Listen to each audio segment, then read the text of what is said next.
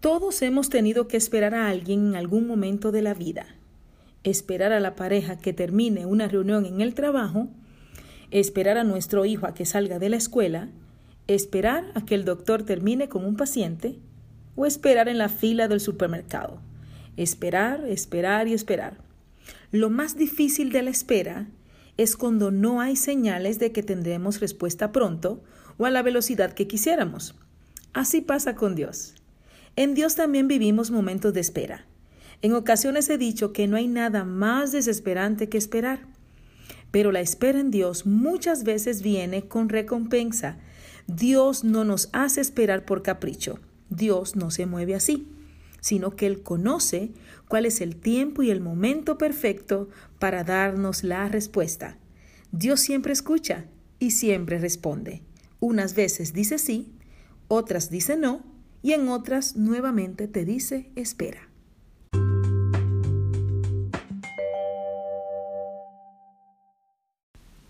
En Hebreos capítulo 6, versículo 11 nos dice, pero deseamos que cada uno de vosotros muestre la misma solicitud hasta el fin, para plena certeza de la esperanza.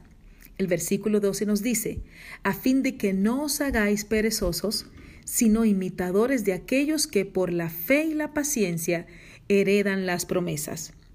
En ocasiones es difícil esperar cuando atravesamos y experimentamos pruebas, pero cuando nos adentramos a este pasaje y entendemos lo importante que es esperar, entonces nos damos cuenta que la espera vale la pena. La paciencia es como un músculo. Cuanto más lo ejercitas, más se fortalece.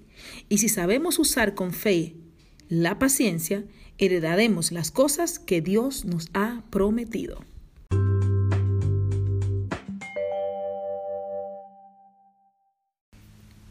El Salmo 40, versículos 1 y 2 nos dicen, Pacientemente esperé a Jehová, y se inclinó a mí y oyó mi clamor, y me hizo sacar del pozo de la desesperación, del lodo cenagoso, puso mis pies sobre peña y enderezó mis pasos.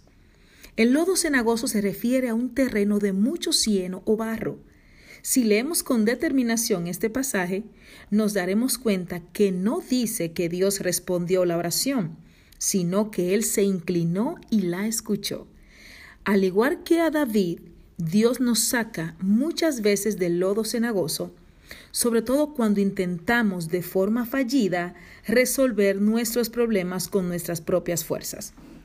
Una persona con un corazón humilde se centra en agradar a Dios mientras espera, dejando que se haga una obra de gracia en su interior.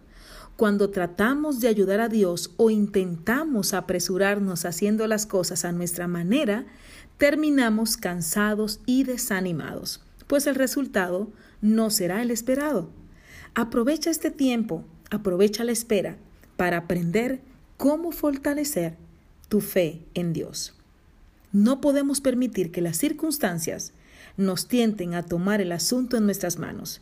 Si esperas pacientemente en Él, él trabajará activamente preparando tu vida para recibir las respuestas que necesitas oír. Bendiciones.